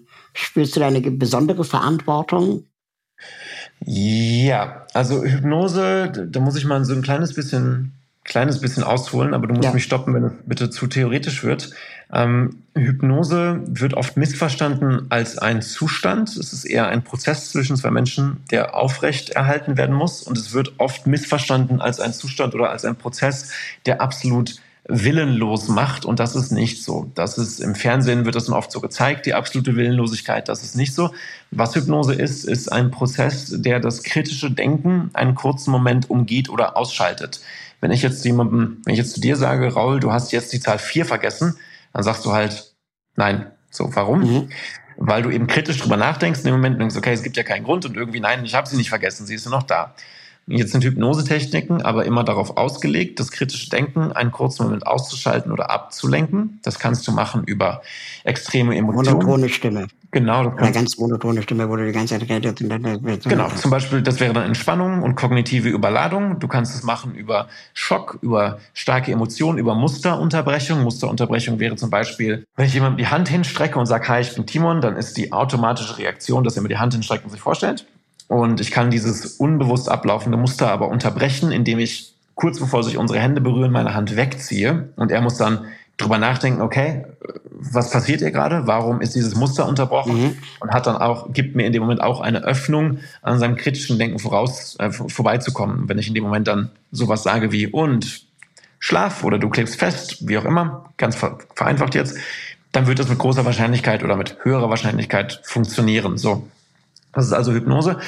Und der Hypnoseprozess in sich selbst kann aber nicht, also erstmal nicht gefährlich sein, da passiert nichts mit jemandem und er kann eigentlich auch nichts triggern in jemandem. Das ist kein mhm. Zustand, wo einfach ein Trauma neu getriggert wird oder so. Warum es trotzdem so sein kann und gefährlich sein kann, ist zum Beispiel, wenn Hypnose hat viel mit Erwartungshaltung zu tun und wenn jemand in die Show kommt und diese Person hat eine traumatische Erfahrung gehabt und glaubt jetzt, weil sie das in irgendeinem Film mal gesehen hat oder irgendwo mal gelesen oder gehört hat, dass Hypnose Traumata wieder triggern könnte, dann kann es sein, dass ich das kritische Denken dieser Person über meine Hypnosetechnik umgehe und sie sich selber aber in dem Moment unbewusst aufgrund ihrer Erwartungshaltung die Suggestion gibt, dass jetzt ein traumatisches Ereignis getriggert wird, mhm. weil sie es mhm. halt glaubt und erwartet. Und dann kann das passieren. Und das ist der Grund, dass ich zum Beispiel, wir haben in der Hypnose-Show, äh, in, der, in, der, in meiner Tour, in meiner Bühnenshow, habe ich einen großen Hypnoseteil drin, wo ich sage, all die Menschen, die Bock haben, das zu probieren, dürfen auf die Bühne kommen. Das heißt, sie mhm. dürfen alle auf die Bühne kommen. Dass ich aber sage, mit Ausnahme von Menschen unter 16, Menschen, die aktuell in psychologischer oder psychiatrischer Behandlung sind, schwangeren Menschen, Menschen, die Rückenprobleme oder sonstige Probleme haben, wovon du meinst, dass es problematisch mhm. sein könnte, oder die sonst irgendwas haben, wovon du aktuell meinst, dass sich das irgendwie mit Bühnenhypnose beißen könnte. Das ist der erste Schritt. Ich sortiere also schon mal aus. Psychologische, psychiatrische Behandlung sortiere ich deshalb aus, weil da jemand bei sein könnte, der vielleicht auch gerade in Hypnotherapie ist und Hypnose darum mit was Traumatischem. Direkt mhm. verbindet. Gleicher, gleicher, gleicher Grund. Und auf der Bühne erkläre ich dann im Grunde, was ich dir gerade erklärt habe, nochmal, dass Hypnose safe ist und so weiter, um weitere etwaige Erwartungshaltung auszusortieren, um da eben dieses Risiko nicht einzugehen. Aber das muss man halt machen. Das, die Verantwortung hat man, das so dann anzugehen. Haben ZuschauerInnen vor dir Respekt oder Angst? Ähm? Ich glaube, wenn sie in die Show kommen, haben manche Respekt oder Angst und wenn ich zwei Sätze gesprochen habe, nicht mehr. Weil mhm. sie dann sehr schnell merken, dass ich eigentlich ein sehr normaler, unspektakulärer und manchmal ziemlich verpeilter Typ bin und dann geht das weg. ähm, ich erkläre auch, dass zum Beispiel meine, in Anführungsstrichen, Fähigkeiten nicht sind, was immer aktiviert ist, sondern ich muss es auf der Bühne anschalten, ich muss mich konzentrieren, ich muss quasi bewusst einen mhm. Prozess durchlaufen, um dann Warm sozusagen Gedanken zu lesen. Bitte? Warm machen wie die Sportlerin. Genau, genau, genau. Ich sage immer, ein Tänzer oder eine Tänzerin tanzt nicht immer, aber läuft immer mit einer gewissen Grazie. Du kannst es immer sehen mhm. und so ähnlich ist das bei Mentalisten vielleicht oder Mentalistinnen. Ähm, die lesen nicht immer Gedanken, aber ein Stück, so ein bisschen geht natürlich in den Habitus mit über. Einfach dadurch, dass man sich so viel damit beschäftigt. Aber ich glaube, der Respekt und die Angst, ich glaube, ich bin, ich hoffe eigentlich, und wenn jetzt irgendjemand das hört, wer bei mir in der Show war, aber ich hoffe, dass ich nahbar bin und Leute keine Angst vor mir haben und wenn doch, dann erreiche ich mein Ziel auf jeden Fall nicht. Das wäre dann, dann, dann habe ich es ganz falsch angepackt. Das möchte ich eigentlich nicht. Du hast in einem Podcast mal erzählt, dass du in jüngeren Jahren so ein bisschen auch, ja, vielleicht mal so auf der Suche warst nach vielleicht auch Spiritualität, mhm. Esoterik und, und, und mhm. solche Sachen. Wie nah ist denn Hypnose, Mentalismus, an Esoterik und zwielichtigen Menschen und Themen und Communities? Ja, also eigentlich im, ist eine gute Frage. Eigentlich im Fach ist es nicht sehr nah daran, weil es alles falsifizierbar, replizierbar, testbar ist. Mhm. Es ist aber in der Praxis und in der öffentlichen Wahrnehmung dann wohl wieder sehr nah an, an diesen Fächern irgendwie dran, weil Leute den Unterschied nicht unbedingt erklärt und dargeboten bekommen, weil sie dann eben glauben, ja, ja, Hypnose, Energieheilung, Energiekristalle und so weiter, kann man alles in einen Topf schmeißen, ist alles irgendwie wuh, wuh, Hokuspokus und alles dasselbe. Ähm, und deshalb mache ich da auch einen Punkt draus, dass ich in meinen Shows bewusst erkläre, dass es was anderes ist und auch so Aufklärungs- und Debunking-Arbeit mhm. leiste. Wie ich das vorhin erzählt habe mit diesen Energiebändern, aber so machen wir das auch mit vielen verschiedenen anderen Sachen. In der aktuellen Tour machen wir zum Beispiel einen, einen Part, in dem ich mit den Toten spreche, in Anführungsstrichen. Mit den Toten spreche und das sehr überzeugend mache und danach aber erkläre, wie es funktioniert hat und damit eigentlich aufzeige, wie schnell sowas auch, auch sogar für skeptische Menschen und für die Menschen im Publikum, die sich als sehr intellektuell und schwierig zu, schwierig zu verarschen beschauen, wie schnell das trotzdem extrem emotional und überzeugend werden kann. Ähm, und ich habe da, hab da aber einen ewigen Kampf mit dieser ganzen Szene. Vor allem ist mein, Pet Peeve Astrologie, was ja jetzt wieder im Kommen ist. Astrologie ist auf dem Vormarsch und Energiekristalle auch. Äh, man muss mich da ständig mit irgendwelchen Followern rumschlagen, die mich dann wütend anschreiben und mir vorwerfen, warum ich denn da nicht dran glaube und dass ich doch meine, meine Meinung nicht allen Leuten so aufbinden kann, dass Astrologie Quatsch ist, weil sie über Astrologie ihren Partner kennengelernt haben und das passt aber alles perfekt. Und immer wenn sie ins Horoskop schauen, dann passt bei Löwe aber auch alles perfekt. Und, das heißt, als du, als du damals gesucht hast, hast du nicht gefunden? Ich habe nichts gefunden. Nein, ich habe nichts gefunden. Ich habe eine Zeit lang gefunden und dann irgendwann gemerkt, dass ich, ich habe zum Beispiel Reiki gemacht. So, du kannst Reiki-Ausbildungen machen, das habe ich dann gemacht. Und das hat auch in der subjektiven Wahrnehmung meiner ProbandInnen funktioniert. Und ich habe dann aber irgendwann gemerkt, dass ich halt den gleichen Effekt erzielen kann, ohne die offizielle Reiki-Technik zu benutzen, sondern einfach über Suggestion und Autosuggestion. Mhm. Äh, und habe dann gefunden und wieder losgelassen. Ich bin auch christlich erzogen, bin religiös aufgewachsen, habe das auch irgendwann losgelassen, habe dann nicht gefunden. Kannst du dich selbst hypnotisieren oder ist es so eine Art Meditation? Das geht. Man kann sich selber hypnotisieren. Es ist ein bisschen anders als Fremdhypnose, fremdgesteuerte Hypnose.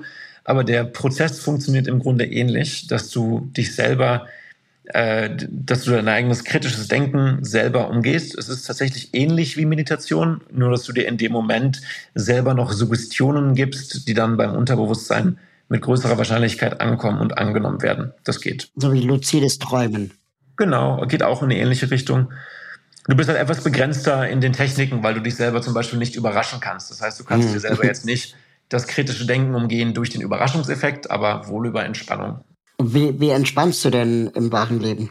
Lesen ganz viel und ich spiele die Handpan. Kennst du das? Mhm. Das ist so ein das ist so ein Instrument, das sieht aus wie zwei Wokpfannen aufeinander gesetzt. Ach doch, ja klar, na klar. Genau, ja. diese Klangschalen, so ja, ja, wie genau. so eine genau. Klangschale mit Tönen drauf.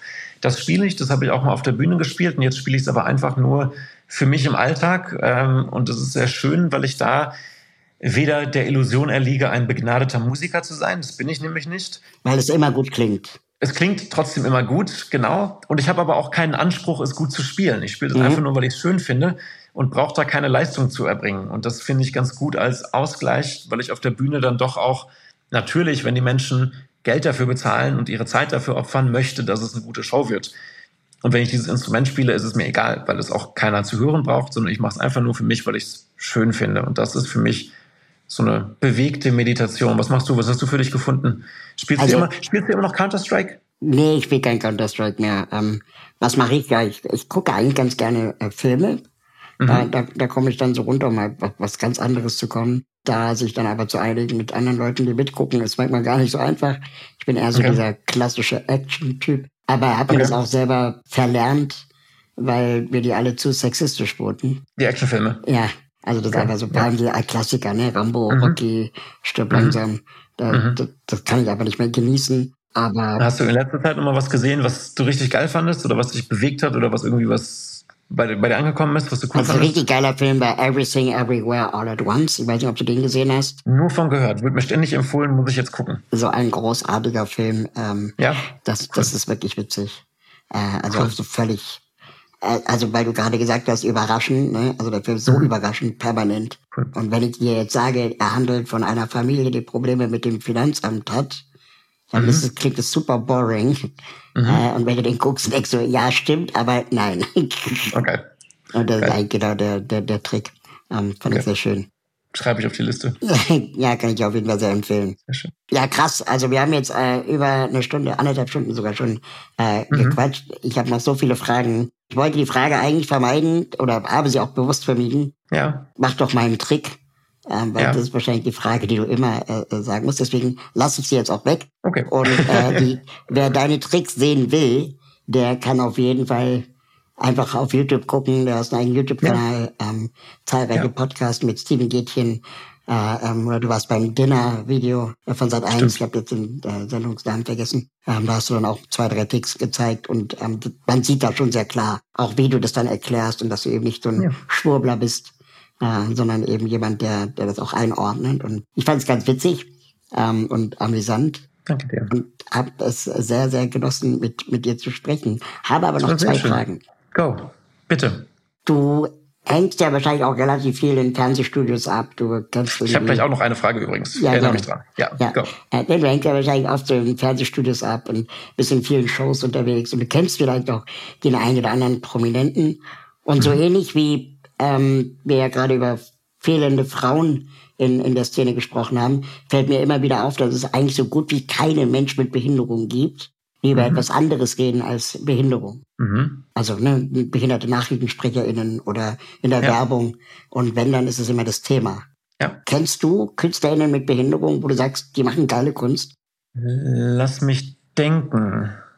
Ähm, Gar nicht so einfach, ne? es gibt einen, es gibt einen Mentalisten tatsächlich, der hat, aber das ist, glaube ich, zählt das nur als Behinderung. Also er sitzt im Rollstuhl, aber weil er MS hat. Ja, würde ich schon zählen. Okay, okay, okay. Dann, dann gibt es den also, das ist Wayne Dobson. Ähm, der tritt als Mentalist auf. Ich glaube, mittlerweile kann er das leider nicht mehr. Mhm. Der hat aber, wenn ich mich nicht täusche, zumindest hat er nie, auch nicht nur, nicht nur ein einziges Mal tatsächlich über seine Krankheit gesprochen, außer sie Mhm. kurz zu benennen im Zweifel.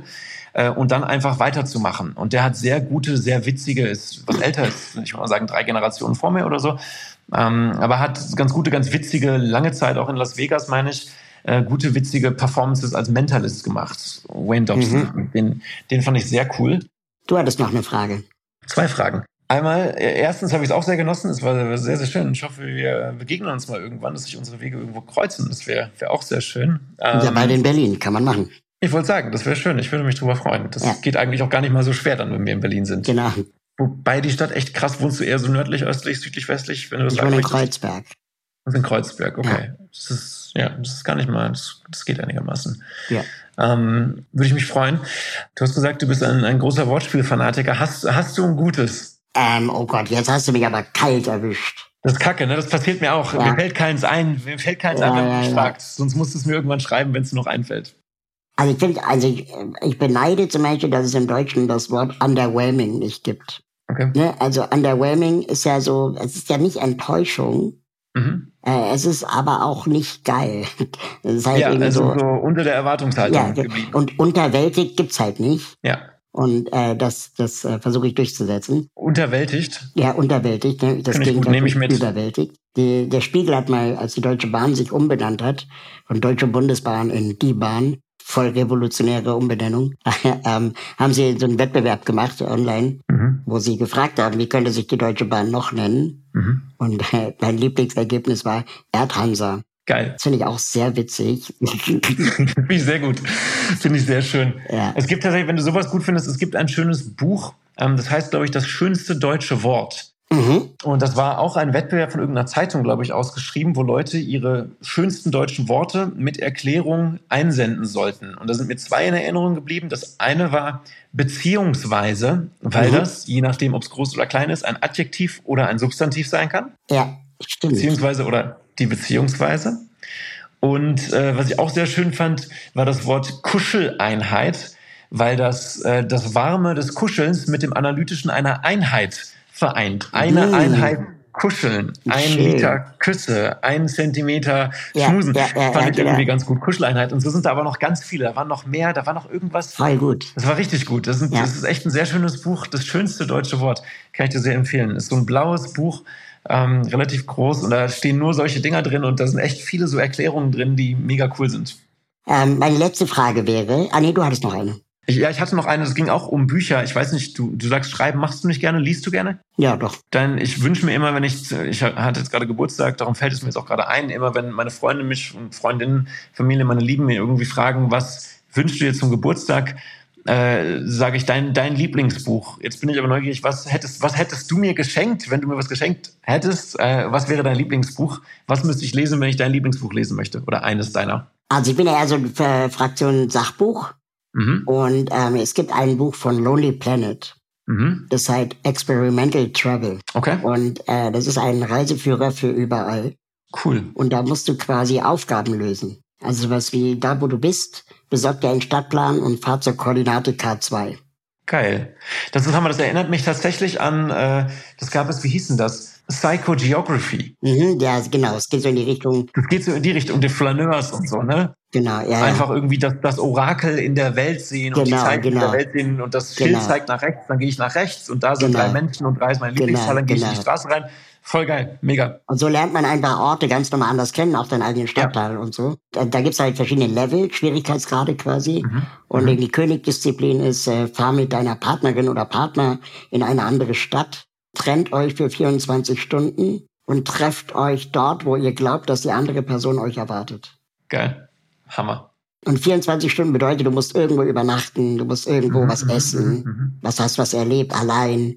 Leute mhm. kennengelernt vielleicht. Hast du das gemacht? Habt ihr das gemacht? Äh, nee, doch nicht, aber das will ich unbedingt mal machen. Das ist Werdet ihr? Ja, geil. Gut. Ja. Gut. Hammer. Richtig cool, finde ich. Da gibt's auch, da gibt's auch ein Buch, das ist irgendein so ein kleines Büchlein, das habe ich mal in so einem, in so einem Zine-Shop gefunden. Mhm. Das war genau das. Das waren einfach 50 Seiten oder so verschiedener Instruktionen, solcher mhm. Instruktionen für egal wo du bist, mach das Buch irgendwo auf und genau. das ist halt so, lauf gerade auf, bis du im Schatten landest, geh zweimal genau. links, bis du einen Vogel genau, siehst genau, und, so, genau. und dann guck, was da passiert. Du kannst auch einen Reiseführer schreiben ohne Aufgaben, mir einfach mit so Bahnumsätzen, ja, also sowas okay. wie äh, dieser Ort ist unter Kennern beliebt. Mhm, mhm. Sehr schön. Geht immer. Du hattest noch eine Frage. Genau, meine letzte, letzte Frage ist wirklich, mhm. Gibt es eine Organisation, einen Verein, den du irgendwie ja dich verbunden fühlst, äh, an die du glaubst, die du gut findest, die unsere Hörerinnen und Hörer äh, vielleicht auch mal angucken können, unterstützen können, die du selber vielleicht auch unterstützt? Ich habe ganz viele so Charity-Sachen, die laufen und ich mache so ein bis zweimal im Jahr eine Charity-Show. Das sind aber immer unterschiedliche Vereine. Ähm, mhm. Ich habe aber eine deutliche Tendenz zu so Natursachen. Das ist irgendwie mein mein Ding, was ich schön finde, wenn irgendwo Bäume gepflanzt werden und so, dann finde ich das, dann mag ich das sehr gerne. Ich mag auch den Wald generell sehr gerne. Ähm, und das letzte, was wir letztes Jahr gemacht haben, ich weiß zu meiner Schande nicht mehr, wie sie heißen, aber es war eine Organisation, die eben auch Bäume einfach wieder, wieder anpflanzt. Warte mal, wie heißt denn das? Hof Windkind, so. Hof Windkind hatte ich da gefunden, das hatte mir jemand empfohlen. Das ist einfach ein ganz lokales äh, Unternehmen oder ganz lokale Organisationen irgendwie, die bauen wieder Bäume, die in Deutschland mal ansässig waren oder fast nicht mehr sind, bauen mhm. sie wieder an und machen das mhm. dann alles bio-vegan und so, richtig schön. Und da kann man auch Bäume adaptieren. Und das war das letzte zumindest, was ich gesehen habe, was ich sehr, sehr hübsch fand. Wow, das ist doch mal ein super Tipp. Wer mehr über Bäume erfahren will, übrigens, der kann sich die Podcast-Folge mit Tessa Ganserer anhören, die bei mir zu Gast war, mhm. die auch äh, Umweltökologin ist Geil. Und äh, bei den Grünen arbeitet sich dort stark für den Baum und die Rettung der Wälder einsetzt und gleichzeitig auch äh, eine Transfrau ist. Cool. Und darüber haben wir auch in einer Folge gesprochen. Habe ich noch nicht gehört, höre ich mir auch noch an. Lieber Timon, vielen, vielen Dank für Danke deine, ähm, ja, für deine Fahrt mit mir im Aufzug. Ja. Wenn die Tür jetzt gleich aufgeht, äh, äh, wo, wo geht's für dich weiter? Es geht heute für mich äh, in den Zug, weil ich meine Familie besuchen werde in Nordrhein-Westfalen. Darum geht gleich äh, der Aufzug in den, ja, in kein, kein Auf mehr, nur noch Zug geht's dann weiter. Und dann werde ich aber noch lange an dieses schöne Gespräch zurückdenken. Ich habe es nämlich sehr genossen und werde auch noch mal, jetzt fällt mir, mir fällt jetzt wieder ein, dass wir in einem Aufzug sind, werde noch mal über das äh, über das Ash Conformity Experiment im Aufzug nachdenken. Das kennst du bestimmt auch, ne? Nee, noch nicht. Das kennst du noch nicht? Dann gebe ich dir das noch mit, weil es ein Aufzugthema ist. Ja. Und zwar stehen ja im Aufzug alle immer in die gleiche Richtung quasi ja. und alle gucken in die gleiche Richtung. Das ist soziologisch ein sehr interessanter Raum, weil plötzlich alle Normen wegfallen, weil plötzlich alle schweigen, alle schauen in die mhm, richtige, mhm, äh, mhm. alle schauen in dieselbe Richtung und so. Es ist irgendwie ein ungewohnter Raum. Und alle konformieren an die Richtung, in die geschaut wird. Und Ash hat, äh, ich weiß nicht, das ist ewig her, hat ein psychologisches Experiment gemacht, in dem Menschen in den Aufzug reinlaufen und eine Person aber anfängt, sich in die andere Richtung zu drehen, als normal wäre. So, die guckt also die Rückwand des Aufzugs an und all die Menschen, die sukzessive reinsteigen, schauen auch die Rückwand an. Und das hat eigentlich einen ganz schönen, interessanten, äh, sowohl einen negativen Aspekt als einen positiven. Der negative ist, dass wir alle halt irgendwo mit, Mitgänger sind, ja, genau, genau, alle konfirmieren wollen, so, so Rudeltiere, aber auch, dass wir aus dieser Konformität mit ganz einfachen Mitteln rauszubrechen sind. Wenn einer es mal anders macht, machen es andere anders. Und das ist vielleicht auch für Aktivismus und so weiter eigentlich ein schöner, schöner Hintergedanke, den man im Kopf halten kann. Wow, super, das nehme ich auf jeden Fall mit. Vielen, vielen Dank. Ich danke dir. Wie geht's für dich weiter? Ja, ich äh, bin jetzt gleich noch zum Kaffee trinken verabredet mit einer guten Bekannten. Sehr gut. Und ähm, dann Wochenende. Sehr schön. Viel Spaß. Danke dir auch. Schön, dass du da bist. Schön, dich zu sehen. Even when we're on a budget, we still deserve nice things. Quince is a place to scoop up stunning high-end goods for 50 to 80% less than similar brands. They have buttery soft cashmere sweaters starting at $50, luxurious Italian leather bags, and so much more. Plus, Quince only works with factories that use safe, ethical, and responsible manufacturing. Get the high-end goods you'll love without the high price tag with Quince. Go to quince.com/style for free shipping and 365-day returns.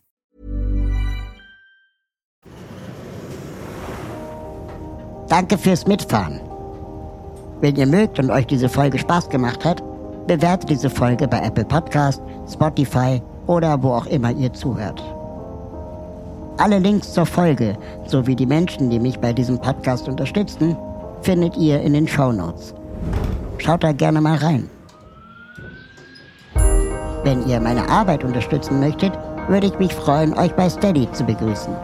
Mit einer Steady-Mitgliedschaft bekommt ihr exklusive Updates von mir und die Gelegenheit, mich zweimal im Jahr persönlich zu treffen. Im Aufzug ist eine Produktion von Schönlein Media. Ich freue mich auf das nächste Mal hier im Aufzug.